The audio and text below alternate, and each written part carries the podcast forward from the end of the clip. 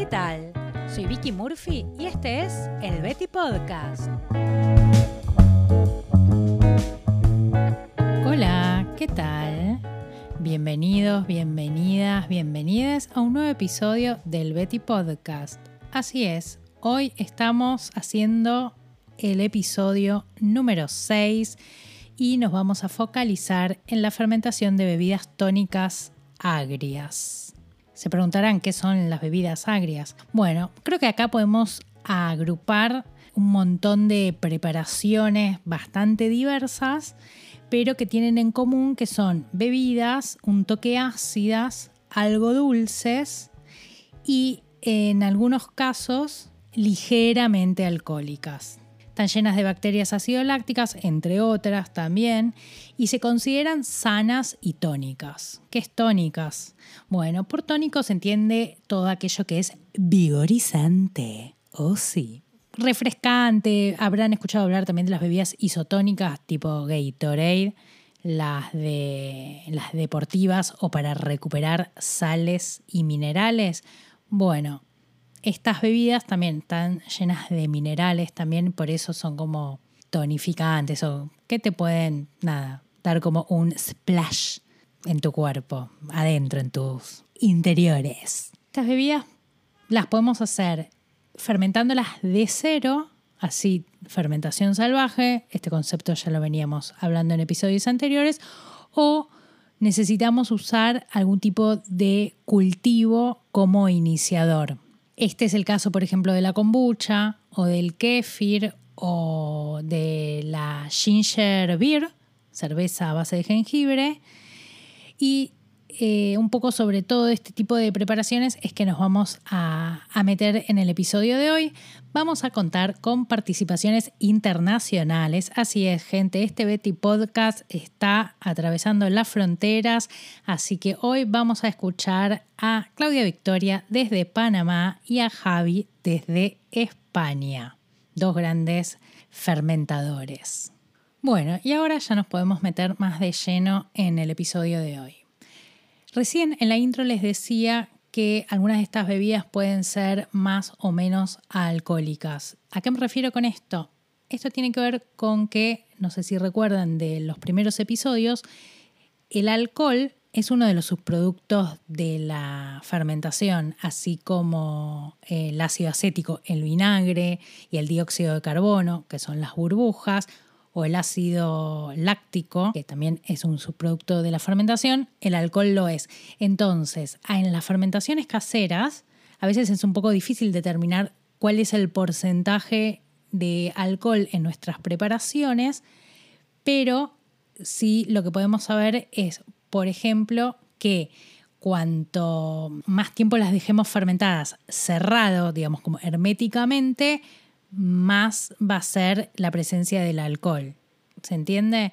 Por ejemplo, en Estados Unidos hay una regulación en la cual si una bebida está por debajo del 0,5% de alcohol, no es considerada una bebida alcohólica. Ahora, en el momento en que se pasa ese porcentaje, ya sí eh, estamos hablando de una bebida alcohólica, aunque sea de una graduación mínima, ya tiene una presencia, no, no, digo importante, pero que al menos hay que, hay que declararla.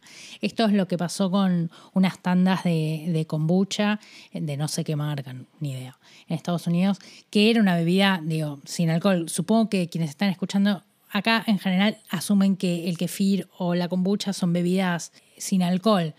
Bueno, tienen un porcentaje, eso, mínimo. La cosa es que esto pasó con una marca que superó ese 0,5%, entonces, eh, digamos que por ley tuvo que declararse como una bebida alcohólica. Para que lo tengan en cuenta, es por esto también que eh, a veces no se recomienda, o sea, el mundo de la pediatría no recomienda darle kefir a los muy pequeños o a las embarazadas. Eso en cuanto al alcohol. Supongo que también si recuerdan del episodio número 4 que hablamos de la fermentación de bebidas alcohólicas a base de frutas. Bueno, hay como varios conceptos que están en ese capítulo que vamos de alguna manera a estar tocando en el episodio de hoy. Otro tema importante a tener en cuenta, así como el alcohol es uno de los subproductos de la fermentación, el dióxido de carbono, como les mencionaba antes, también. Entonces, en la producción de las bebidas que vamos a estar hablando hoy, también tengamos en cuenta que va a estar generando gas. ¿Qué pasa? Si el gas lo tenemos en una botella cerrada, herméticamente, esto puede traer ciertos riesgos de explosión. Cuando estamos fermentando sin cerrar herméticamente, tenemos el riesgo de que se nos haga vinagre. Entonces, hay ahí como una... Hay que manejarse con cierta cintura.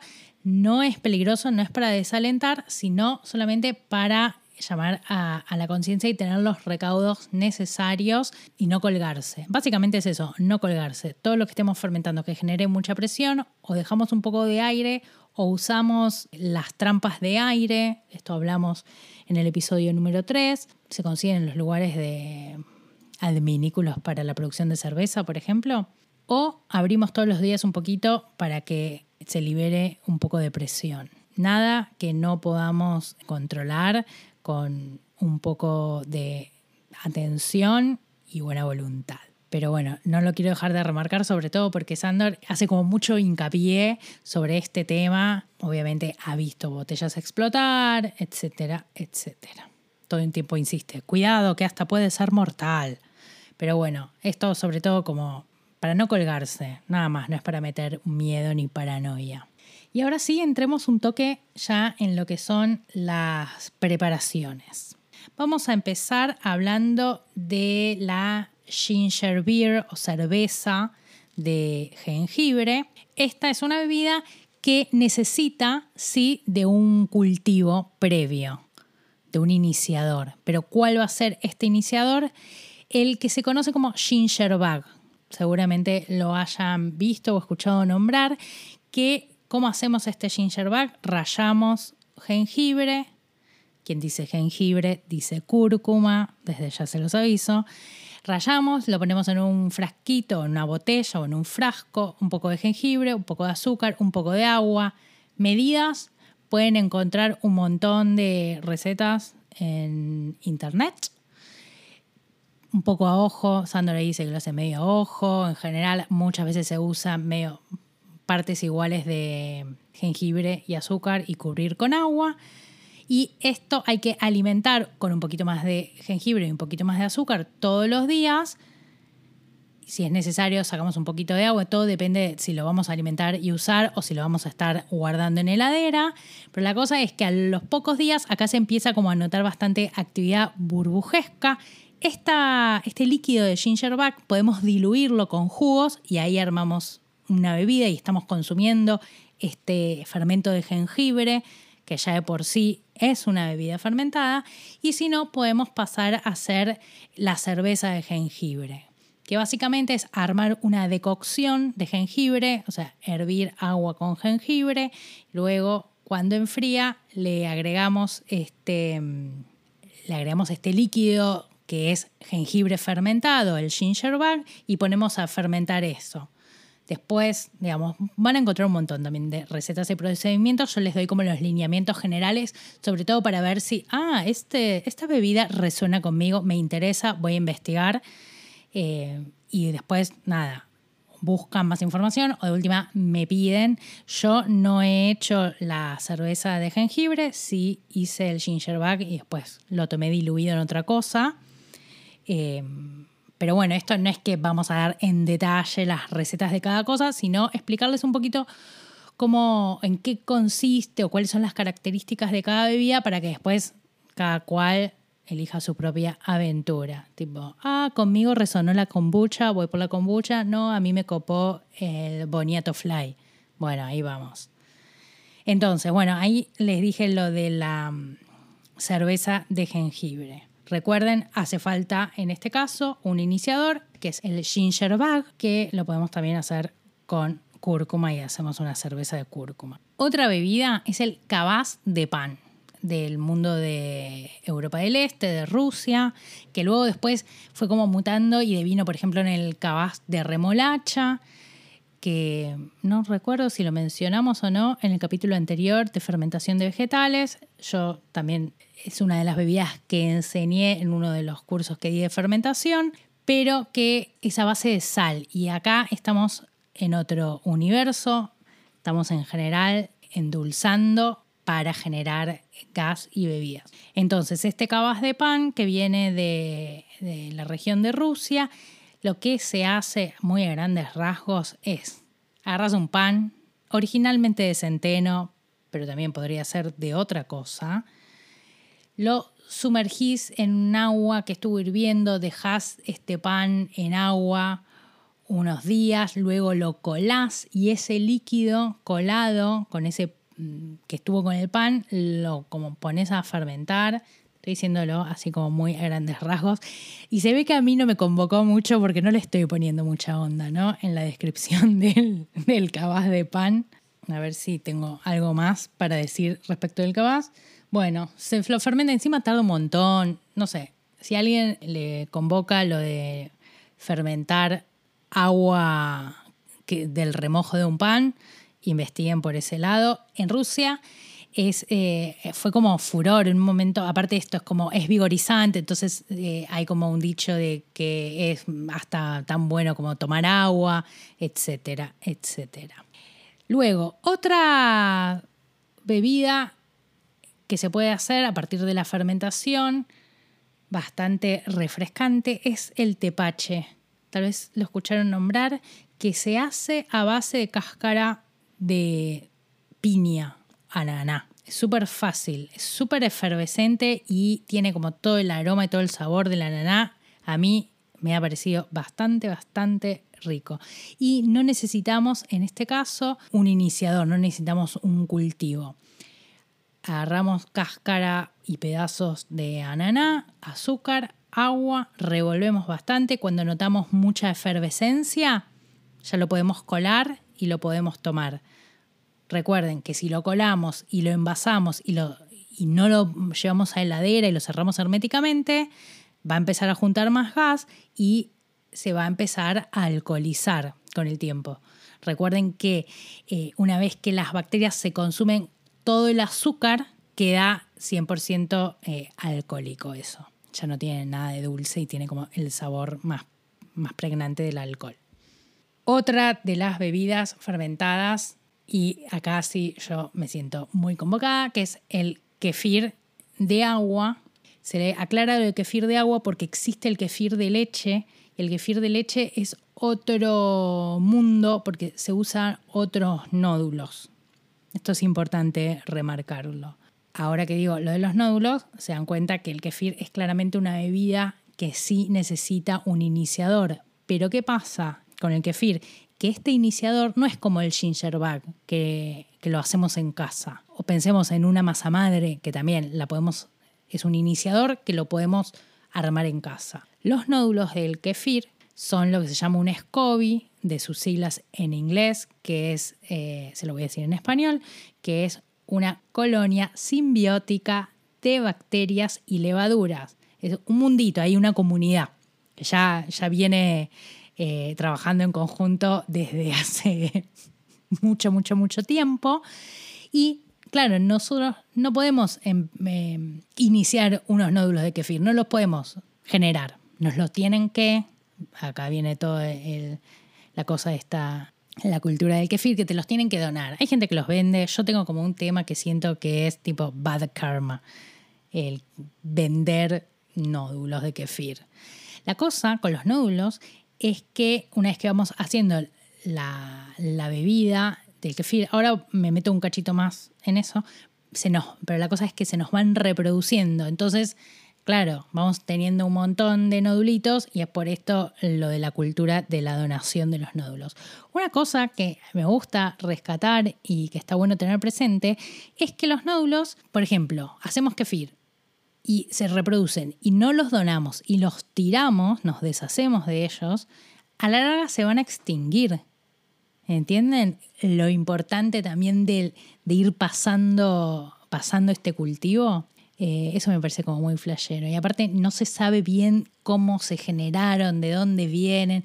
Ahí en el libro Sandor tira como un montón de, de teorías que fue como recolectando, de que supuestamente son como abajo de no sé qué caracol o de una piedra o de las ballenas. ¿Viste una cosa ahí? Porque hay como muchas teorías, pero lo cierto es que no hay nada como muy concreto, más que que existen, digo, hace como miles de años y que han, digo, subsistido a través de eh, generaciones y generaciones que se las van pasando. Eso me parece como muy flashero, entre como muy hippie, pero a su vez como muy, no sé, como muy trascendental, ¿no? No me voy a poner filosófica.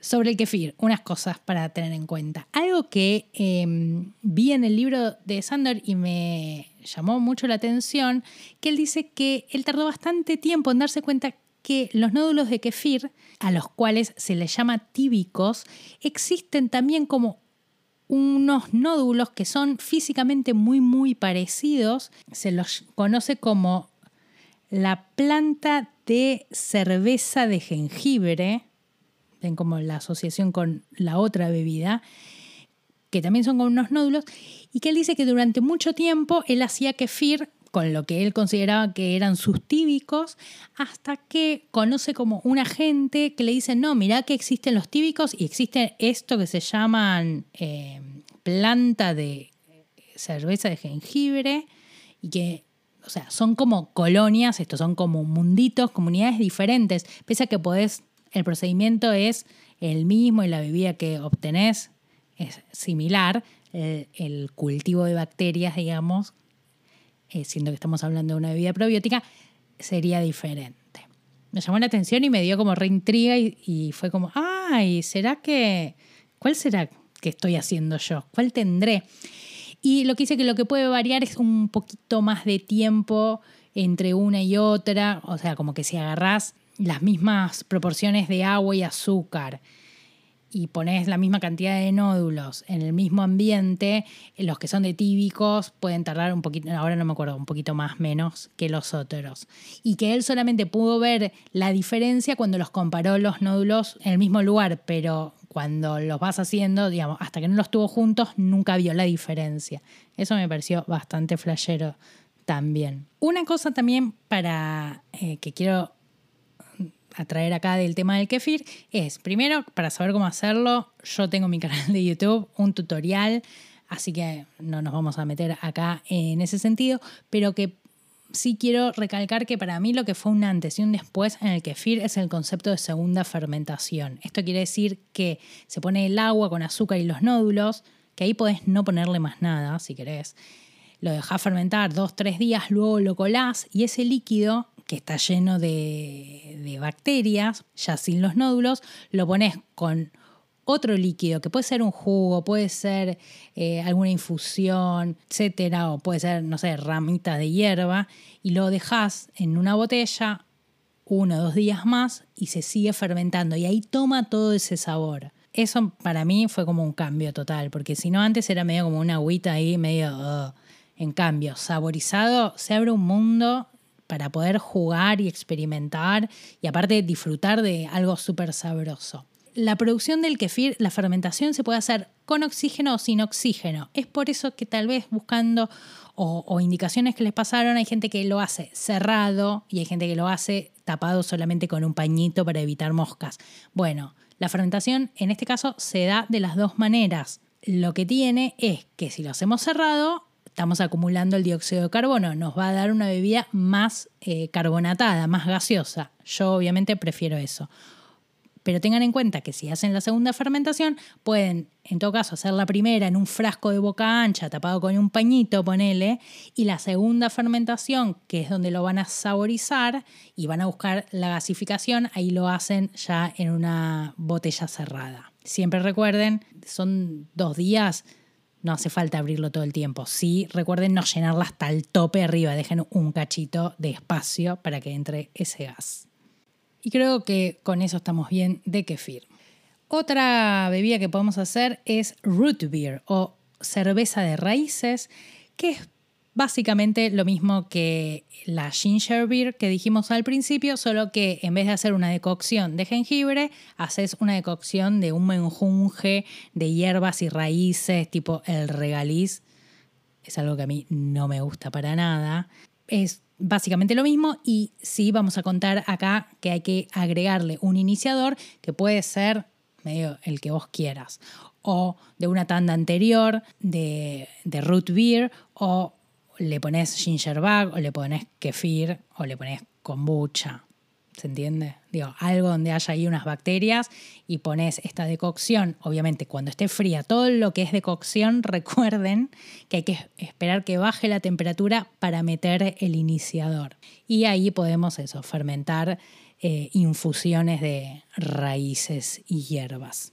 Luego, otra eh, que menciona Sandor, yo no la he probado, me, da curiosidad, se llama Fly Boniato. Boniato es como esta batata, esta familia de la batata naranja, que es típico de la región de Guayana. Y, por ejemplo, lo que se hace es, hay que rayar este boniato, sumergirlo en agua varias veces para que libere todo el almidón y una vez que ya el agua sale clara, ponemos la ralladura de boniato con azúcar y agua, lo vamos revolviendo un par de veces por día y a los dos, tres días, siempre depende eh, el ámbito donde estemos, la temperatura de, nuestro ambiente y la estación del año, va, ya va a verse actividad. Por actividad me refiero a, burbujeo, ¿no? que se lo vea efervescente y a esto también, perdón, cuando le ponemos eh, el agua y el azúcar, le agregamos también un iniciador. Por ejemplo, usar kefir. Te agarramos, no sé, un litro de kefir y se lo mandamos ahí a, en vez de ponerle el agua, ponemos el boniato ya ahí lavado del almidón, azúcar y kefir. O si no, si le ponemos agua, recordemos que hay que ponerle un poco de algún iniciador, un poco de gingerback, ponele. Después, ahora sí me quiero meter en el mundo de la kombucha. La kombucha, yo, mi experiencia personal, la primera vez que la tomé fue en una feria, en un viaje en Nueva York. Ay, ella. Hace bastantes años, va, varios años atrás. Y pregunté qué es y me dijeron té, hongos. Y yo dije, mm, bueno, a ver, probé y no me atrajo. Era encima estaba caliente. Y me quedó ahí un poco la idea. Hablando con mi mamá me dijo, no, pero ¿no te acordás que yo tenía el hongo de la suerte cuando eras chica? La verdad no tengo ningún recuerdo de, eso, pero eh, ya ahora de grande, de adulta, en este camino de la fermentación, he probado unas kombuchas realmente muy ricas. No, no produje yo mi propia, digamos, cosecha de kombucha, pero la verdad que entre armar este capítulo y escuchar a Javi y a Claudia Victoria, que ahora los vamos a escuchar, me dieron muchísimas, muchísimas ganas. Básicamente, eh, la kombucha es la fermentación de té azucarado, un té azucarado frío que se lo fermenta con un SCOBY, lo mismo que pasa con el kefir, acá necesitamos el SCOBY, este mundito, esta colonia que ya viene llevándose bien desde hace años para que nos fermente este té azucarado. Este SCOBY lo tenemos que tener. Nos dice Sandor que lo podemos producir a partir de una kombucha, de una bebida de kombucha, la dejamos ahí con un pañito en, en un frasco y va a empezar a acumularse arriba. El SCOBY de la kombucha, a diferencia de los nódulos del kefir, los nódulos de kefir son como unas bolitas semitransparentes, como una especie de arenado grueso. El SCOBY de la kombucha es más como un, bloquecito gelatinoso. Digo, físicamente es completamente diferente. Eso en cuanto al SCOBY. Y unas cosas que eh, aclara Sandor que quiero también traer acá es el tema de todo lo que se dice respecto de la kombucha.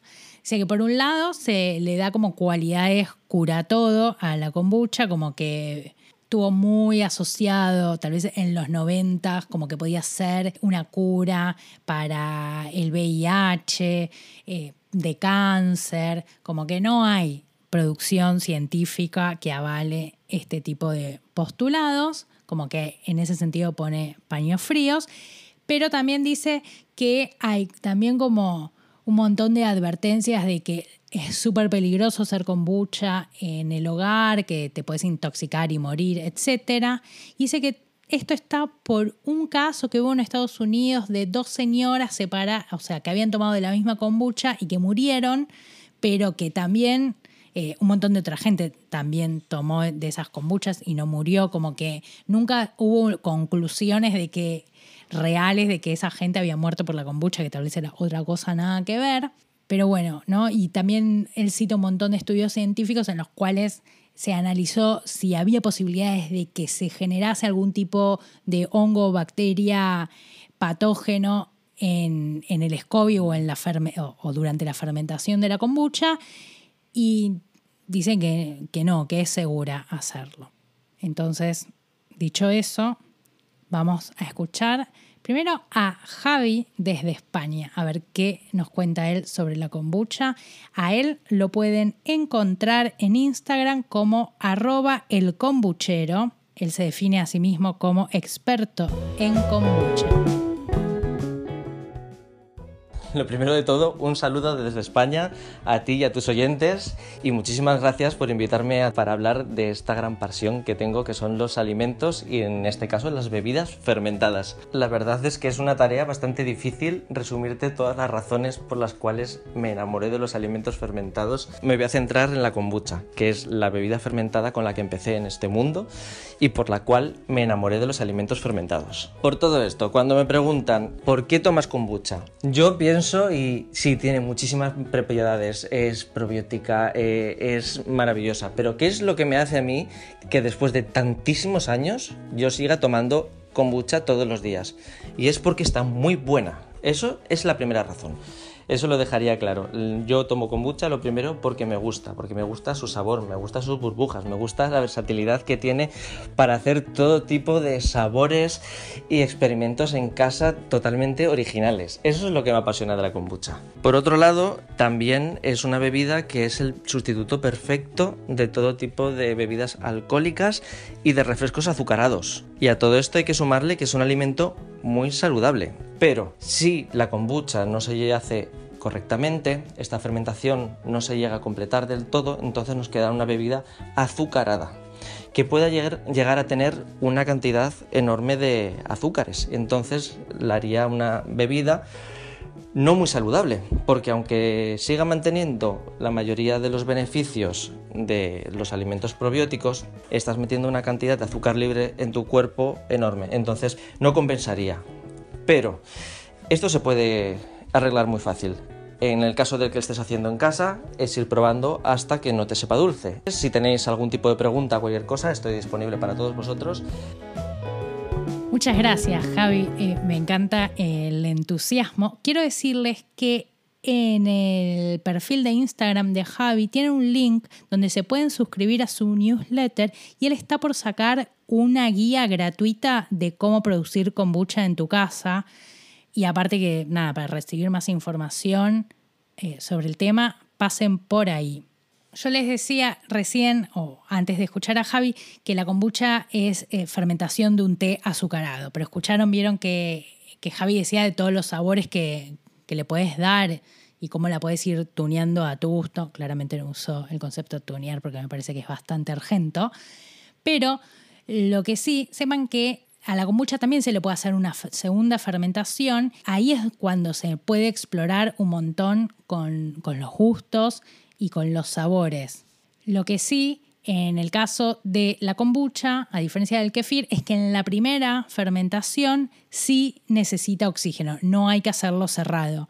Es decir, que en esta primera fermentación claramente no vamos a obtener gas, pero cuando hagamos la segunda fermentación, ahí sí podemos optar o hacerla abierta o hacerla cerrada y si la hacemos cerradas vamos a tener el tema de la actividad gaseosa. Ahí en el libro también decía que, por ejemplo, con la madre de la kombucha, que, aclaro, ah, no es un hongo, es una colonia simbiótica de bacterias y levaduras, no es un hongo, como se decía esto del hongo de la suerte, y que es como esta capa gelatinosa.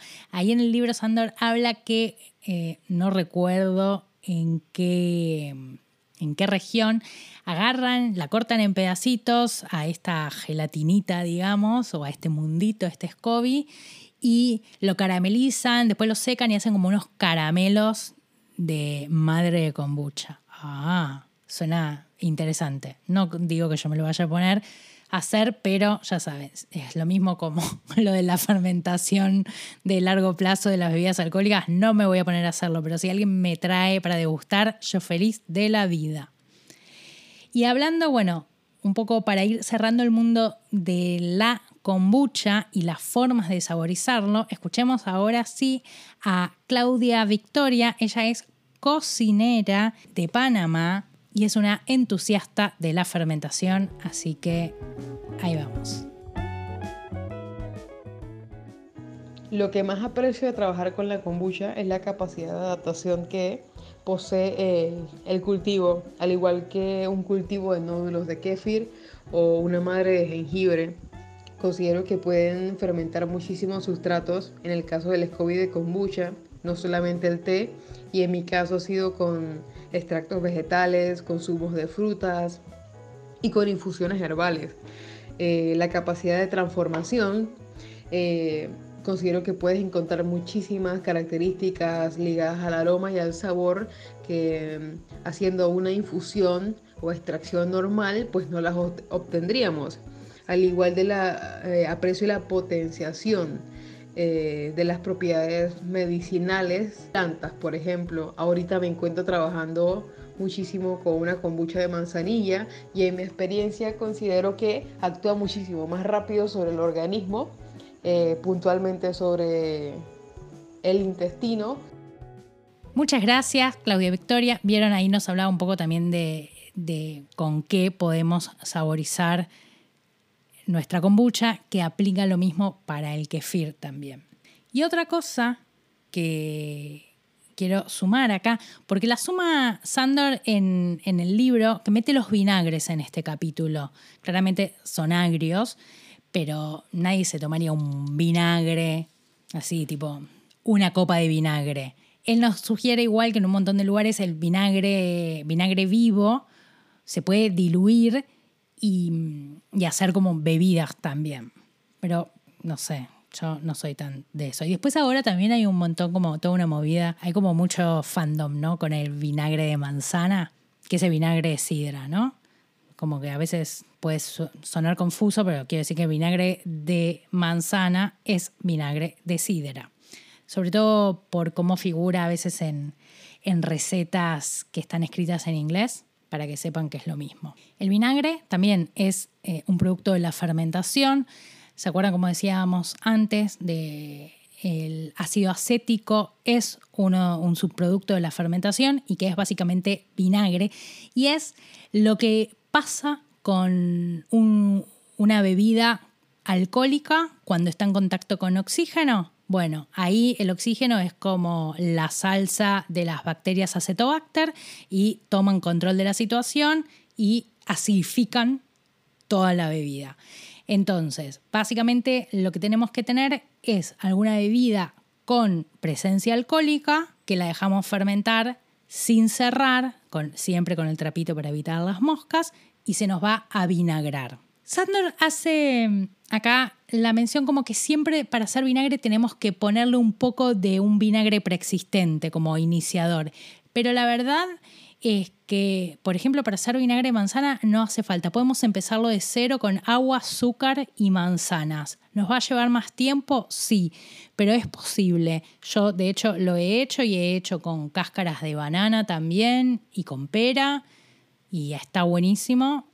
Requiere un poco más de paciencia porque puede tardar más o menos unas cuatro semanas recién ahí para que empiece a estar, pero, pero es todo un mundo, está buenísimo y el vinagre, aparte de utilizarlo como para aderezos, para ensaladas, también lo podemos utilizar para remojar cereales, legumbres, harinas, etc. Y esto, el vinagre, para que sepan, el vinagre puede, puede haber, por ejemplo, si fermentamos la cerveza, se hace vinagre de malta. Si fermentamos la sidra, que es de manzana, se hace el vinagre de manzana. Si fermentamos la perada, de esto hablamos en el episodio 4, se hace vinagre de pera. Y si fermentamos el vino, es el vinagre de vino. Pero claro, volviendo al episodio que les decía recién, al episodio 4, que hablamos de la fermentación de bebidas alcohólicas a bases de frutas, ahí saben que obviamente podemos preparar nuestra bebida alcohólica a base de alguna fruta, agua y azúcar. Una vez que tenemos la bebida alcohólica, en vez de cerrarla y dejarla en una fermentación añeja, la dejamos abierta para que esté en contacto con oxígeno y ahí se nos avinagra. En general, acá Sandor pone sus medidas, él dice que usa un litro de agua con media taza de azúcar y las frutas que, que vaya a usar. A mí me parece un poco mucho de azúcar, pero bueno, eh, yo le pondría un toque menos. También se, se hace. Es cierto puede tal vez tardar un toque más.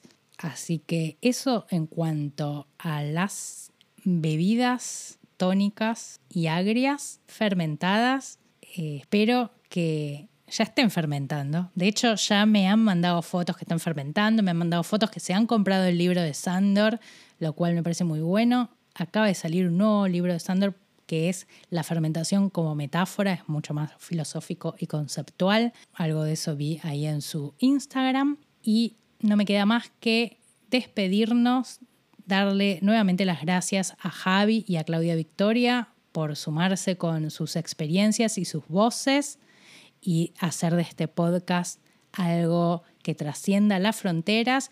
Ya saben dónde encontrarme, Instagram arroba tubetabel o un mail en hola arroba betabel.com.ar. Muchas gracias y ahí nos vemos.